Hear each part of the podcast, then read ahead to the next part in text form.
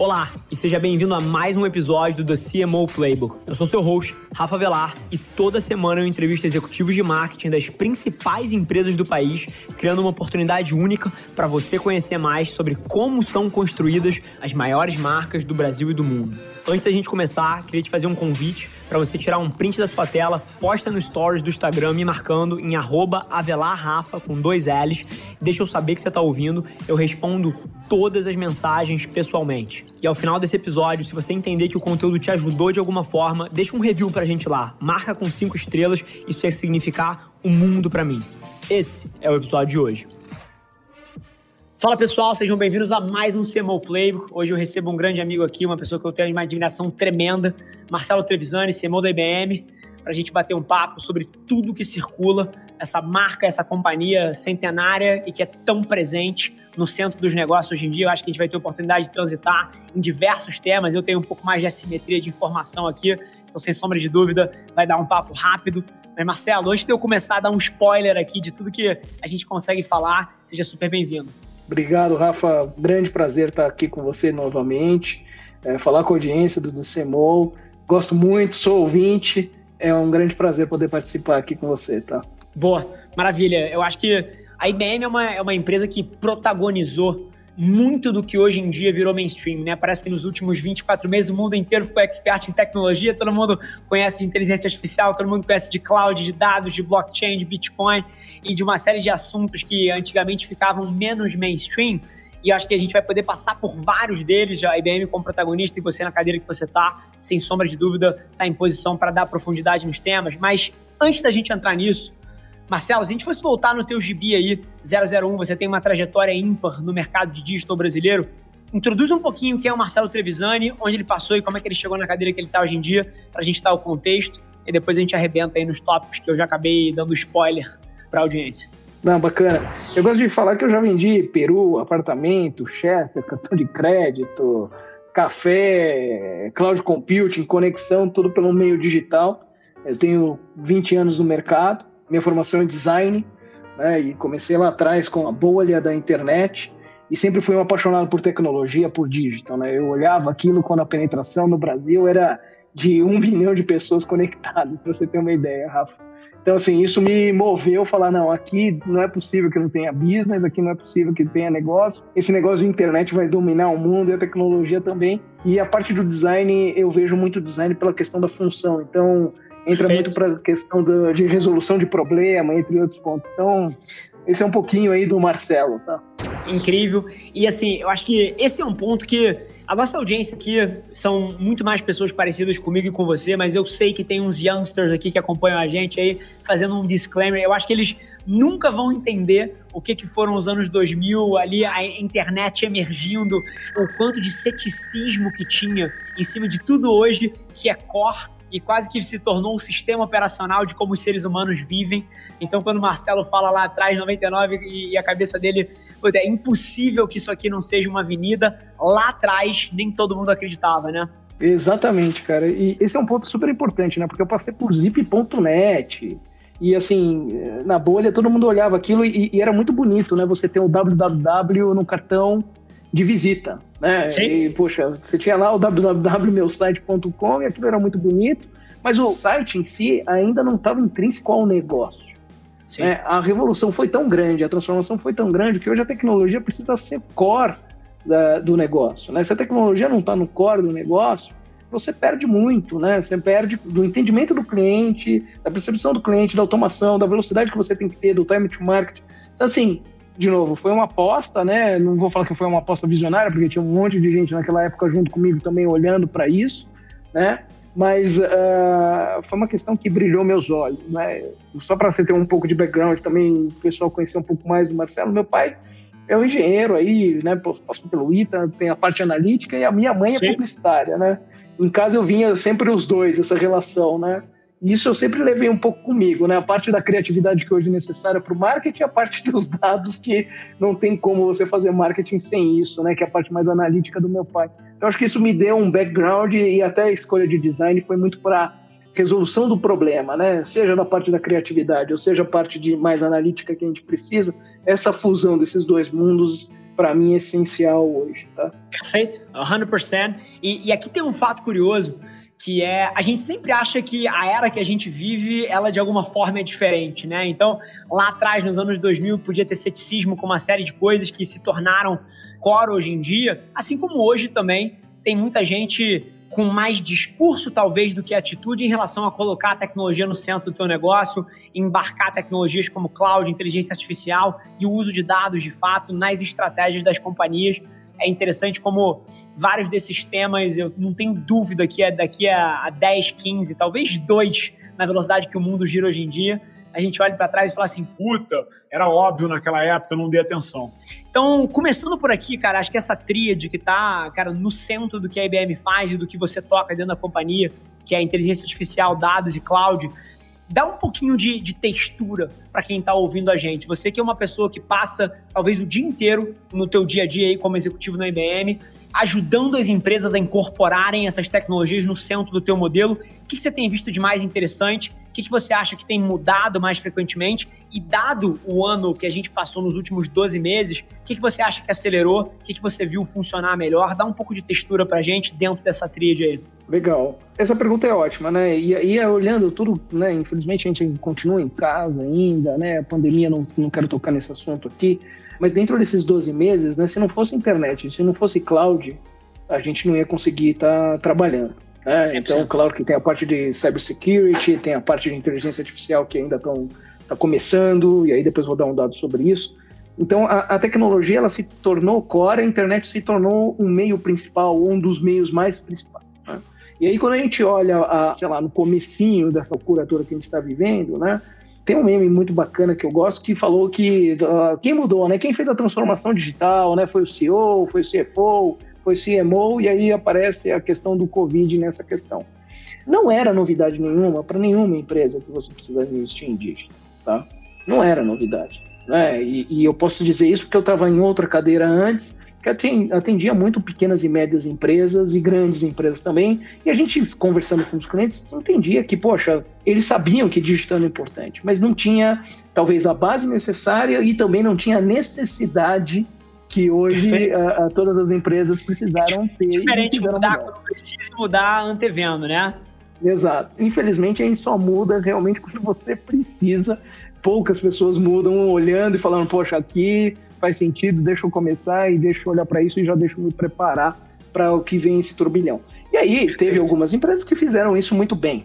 Né? tanto no Brasil como global, não vou citar aqui as empresas, mas muitas empresas, e aí você pode ver por estoque, teve um boom né, do e-commerce, teve um boom de comunicadores como Zoom, entre outros, que estavam preparados para isso. Tá? Então, essa necessidade mudou muito. E por ter a necessidade, as empresas começaram a entender que a tecnologia ela precisava estar andando lado a lado com o negócio. Tá? E, de novo, não é novo isso. Grandes empresas já andam business e negócio e tecnologia muito junto, né? Mas essa questão de andar junto, hoje eu chamo de muvuca, né? brincando do VUCA lá, do fenômeno e do conceito que foi cunhado lá pelo Exército Militar, mas eu chamo de muvuca porque tá, agora está tudo junto e misturado e você tem que sair do outro lado e você tem que entregar satisfação uh, melhor para o cliente e você tem que ter um retorno rápido para o teu business, né? E aí toca nos três pontos que você citou, né? Cloud, de novo, se não fosse a cloud a gente não estaria aqui, se não fosse a internet a gente não estaria é, conseguindo trabalhar da forma que a gente está trabalhando. E, claro, se não fosse dados e inteligência artificial, essas empresas não estariam no patamar que estão as empresas que conseguiram fazer essa mudança até o momento. Tem empresas Sim. que não conseguiram fazer essa mudança ainda? Tem empresas, né? Precisa contratar só a IBM para fazer essa mudança? Não, não necessariamente. Né? Você tem várias tecnologias acessíveis para pequenas empresas e para as médias e para as grandes empresas. Né? Agora, o que toca a IBM, você falou muito bem, né? a gente mudou o mundo e vem mudando o mundo há mais de 100 anos. Tá? É, claro que eu não estava né, presente nisso, mas a gente colocou um homem na Lua. That's one small step for man.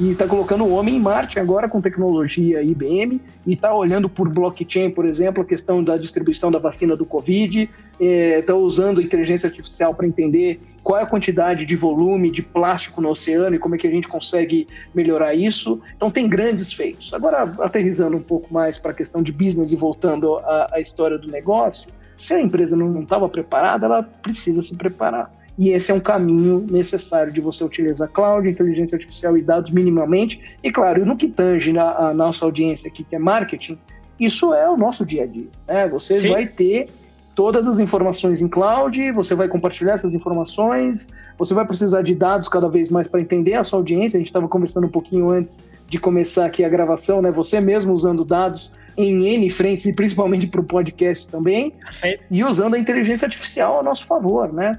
Sim, e aqui é, tem até um challenge para a gente fazer, viu, Marcelo, que é o seguinte: a gente o tempo inteiro, quando a gente fala de, de tecnologia, a gente, e eu faço mais ou menos parecido com você, a gente se redia falando, cara, isso não é novo, isso já existia, as empresas já tinham tecnologia, mas é curioso, né, cara? Você e eu que estamos dentro dessas salas todos os dias, a gente sabe que, assim, em 2017, você entrava numa sala de board, você entrava numa sala de reunião, que assim, tava todo mundo debatendo essas coisas, mas você descia na operação, a operação toda desintegrada.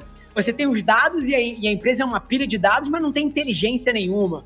Eu lembro muito, e essa reflexão na tecnologia me traz até para o ambiente de social, digital e conteúdo, por exemplo. Eu lembro quando eu comecei a companhia dois anos e meio atrás, assim, a conversa de social, de content, ela não penetrava sala de board nenhum. CEO nenhum sabia que raios era isso. Ninguém tinha Instagram, ninguém produzia conteúdo no LinkedIn, isso três anos atrás.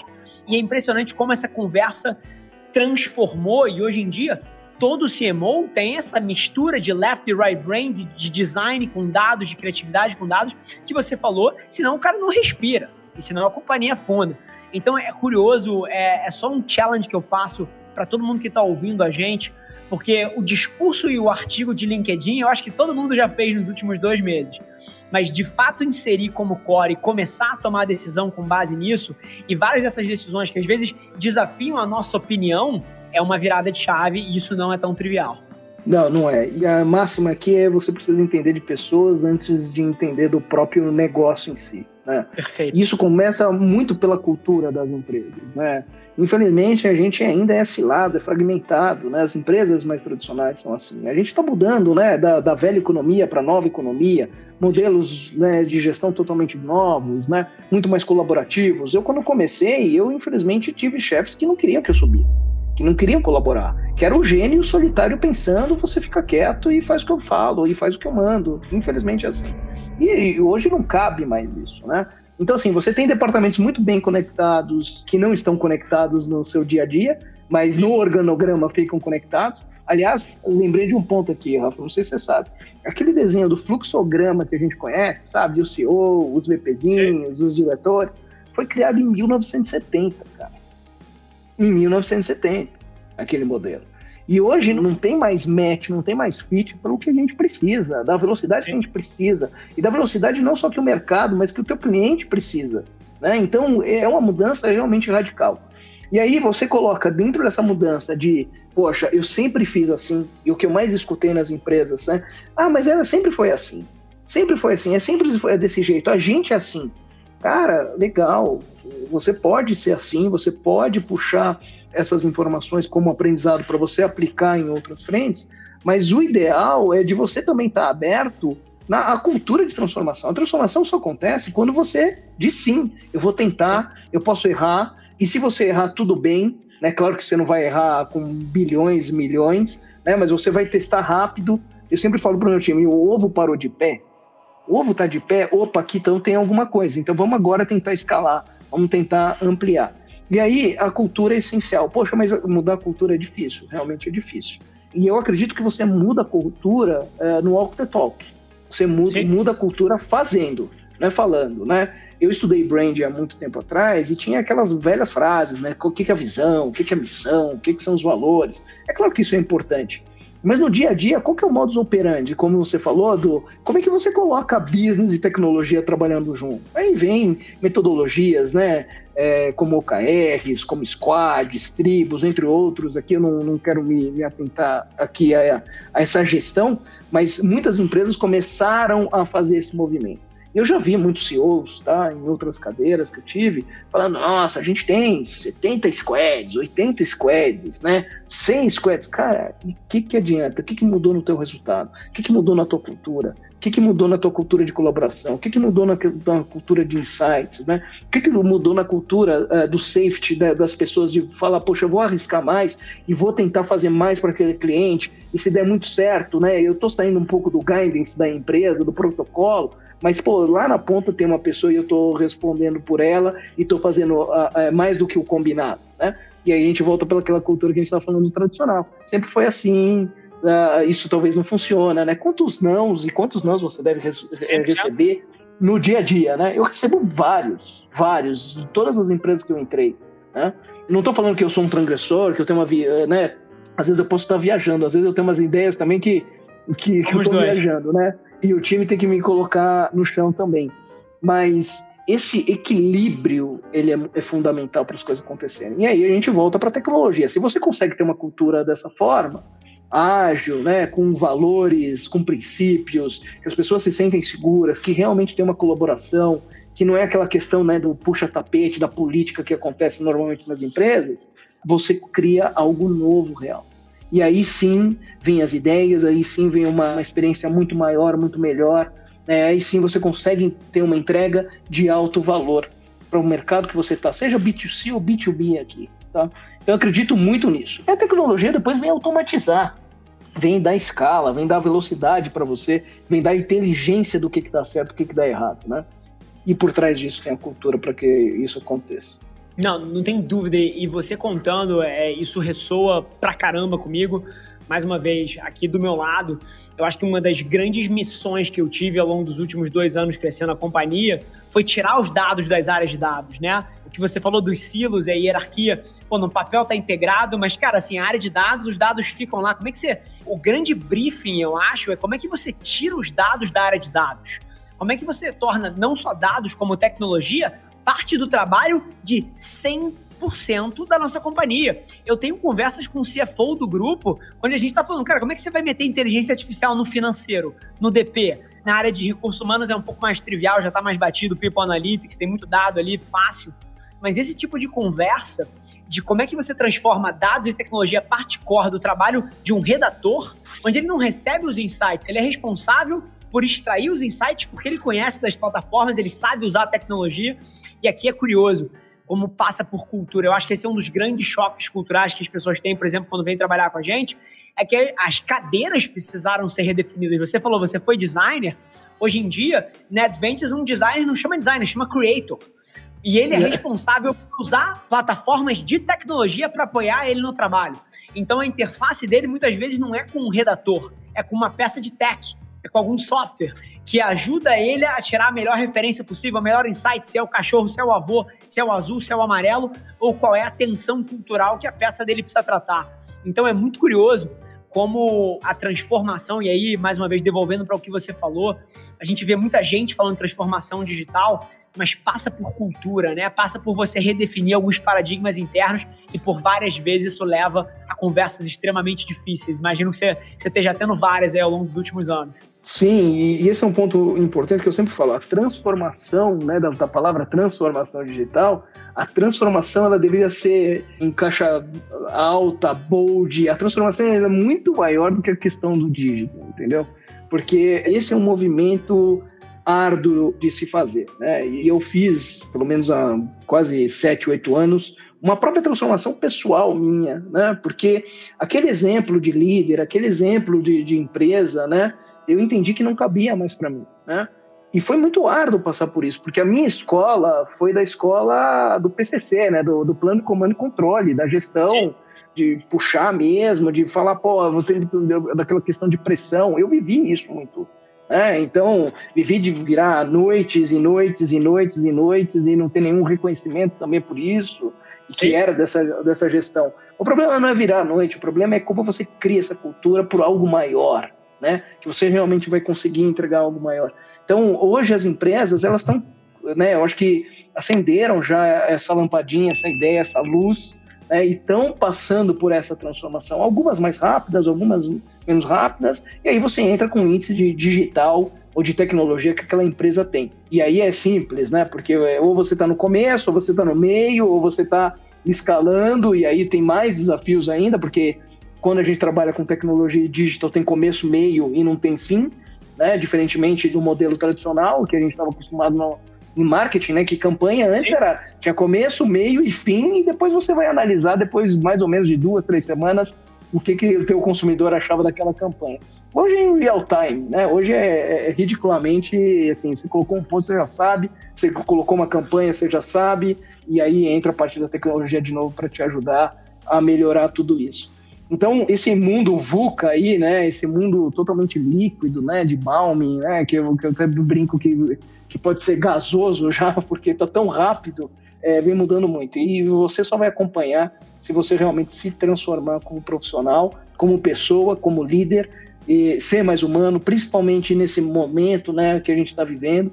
Eu tenho um time é, relativamente grande e, infelizmente, vi de tudo acontecer dentro dessa pandemia também. E como é que você apoia, né? Como é que você colabora, como é que você suporta essas pessoas, né? E aí não é por tecnologia, né? É olho no olho, é o coração, é, é, o sentimento, é a emoção que fala muito mais do que qualquer tecnologia. E aí a tecnologia ela é meio e não é o fim, né? O fim é o que você consegue fazer com essa arma, né? Com esse insumo que você tem a seu favor. Perfeito. E aqui tem um componente legal e talvez eu esteja levando a nossa conversa 180 graus para o outro lado, mas eu tenho certeza que é um assunto que você domina e que acho que vai dar pano para manga para a gente explorar aqui. Você, acho que as últimas três palavras que você falou foram pessoas, tecnologias e walk the talk. Eu acho que se a gente fosse ranquear aqui, acho que elas foram repetidas 100 vezes mais do que todas as outras. E o que, que eu queria falar? Você falou de transformação, transformação começa com as pessoas, transformação começa com a liderança, e para transformar a companhia, muitas vezes os líderes precisam se transformar. E você é uma pessoa, até que eu admiro muito nesse sentido, que você walk the talk. Então, em que sentido? Quando a gente fala que as companhias precisam, cara, se humanizar um pouco mais, que elas precisam, cara, estar tá no front do que existe de mais moderno, a gente tem aqui, por exemplo, o exemplo do Clubhouse, né? E você foi, junto com alguns outros executivos amigos nossos, foi um dos grandes protagonistas dos executivos de marketing ali, em todas as salas, à noite, debatendo e trazendo assuntos em alta. E eu sei que esse é um tema que dói muito em muitos dos nossos pares, né? Eu acho que todos os CMOs que estão ouvindo a gente nesse momento estão perguntando: puta, será que eu devia estar produzindo mais conteúdo? Será que eu devia estar botando a minha opinião mais para fora? Será que isso ajuda eu a ser um líder melhor? Será que isso me ajuda a ser um executivo melhor? Será que tá com a mão na trincheira e com a mão suja de lama me dá algum edge? O que, que foi a tua experiência? Você é um cara que, nesse sentido, acho que nos últimos três anos se transformou bastante. E qual é um pouco dos aprendizados que você consegue compartilhar principalmente dessa experiência mais recente aí, você foi um cara super presente no Clubhouse, dá um pulso em relação a isso. Eu não vou falar muito do meio que é o do Clubhouse, mas eu, eu vou falar muito do que eu acredito, né? É, como eu te disse, eu comecei num, num, num momento onde não tinha muita ajuda para poder talvez ser o número um de uma cadeira executiva, né? E eu sempre me inspirei em algumas pessoas. Eu tive sorte de ter grandes é, chefes e CEOs é, nas empresas que eu admiro muito, não só por ter trabalhado com eles, mas depois de ter saído e tudo que eles estão construindo e fazendo. E foram pessoas muito humanas que me compartilharam muita experiência, né? E você só cresce com aquela máxima, né? Você tem as cinco pessoas que você está rodeado. O que, que elas têm de melhor e o que, que você pode ensinar? E eu sempre tentei, tá? Né, ser esse early adopter, de tentar entender, de fazer o walk the talk, vou lá, vou falar, vou contribuir, vou ver o que, que retorna. Aí pegando um pouco do Clubhouse foi, é, de novo, essa tentativa de poder trazer mais informações e compartilhar. E isso vem muito do meu propósito também, né, dos meus valores, né? Porque eu dou aula há quase 12 anos, mais ou menos. E eu fui dar aula, não é questão, ah, visibilidade, dinheiro. Não. Quando eu dou aula, eu aprendo e eu ensino e eu compartilho um pouco do que eu sei. E eu não tive essa possibilidade. Eu não tive essa possibilidade quando eu estava lá atrás, né? E agora eu acho que o mínimo que eu posso fazer como pessoa é poder dar algumas guias, alguns aprendizados. É claro que o meu sapato não vai servir para você, Rafa, que não vai servir para talvez a maioria aqui até que está nos ouvindo, mas às vezes dá um insight, a pessoa não estava ligada naquele ponto e fala, putz, é isso, né? Então eu tento sempre compartilhar um pouco do que eu sei, do que um pouco do que eu passei E isso é um ponto super importante para mim, né? Então, um pouco do que eu leio, eu já fiz artigos sobre isso, né? Um pouco do que eu entendi na minha carreira até chegar agora, né, nessa posição também da IBM, né? Mas de novo, não é muito sobre cargo, sobre posição. Aliás, não é nada sobre isso. É, é muito mais pelo que você compartilha, o que você é no dia a dia. E aí, voltando para o Clubhouse também, eu gostei muito dessa rede por causa disso.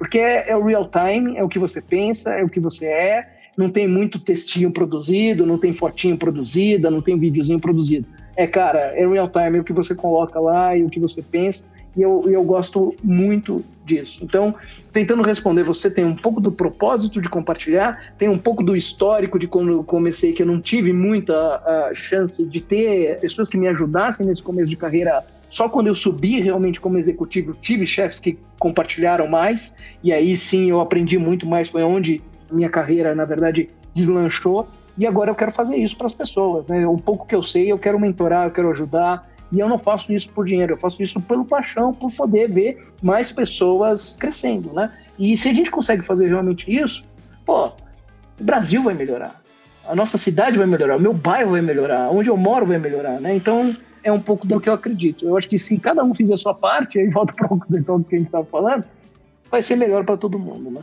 Perfeito. Marcelo, eu acho que nesse papo aqui de 30 minutos que a gente teve, a gente conseguiu transitar pelos dois espectros, né? Desde o ângulo de como é que uma empresa tem que pensar para se transformar e quais são alguns desses pilares, a gente passou aí por tecnologia, dados e tudo que gira em torno de inteligência artificial e novas coisas que estão emergindo. Mas é, eu adoro o caminho que o papo acabou combinando, porque no final do dia as empresas são feitas de pessoas e elas só vão se transformar se as pessoas ali dentro se transformarem. E acho que o teu exemplo pessoal pode inspirar muita gente a, a, a tomar algumas decisões diferentes. Então, queria te agradecer por isso. E a gente está encaminhando aqui para o final do programa, mas se alguém quiser acompanhar um pouquinho mais sobre o teu ponto de vista, como você falou, e eu sei, a gente tem um pouco mais de contexto um no outro. Eu sei que você está presente no Clubhouse, eu sei que você está no LinkedIn, mas se você pudesse recomendar onde as pessoas podem encontrar um pouquinho mais do seu ponto de vista sobre diversos assuntos que a gente debateu aqui e talvez alguns outros, onde elas te acham com mais facilidade atualmente?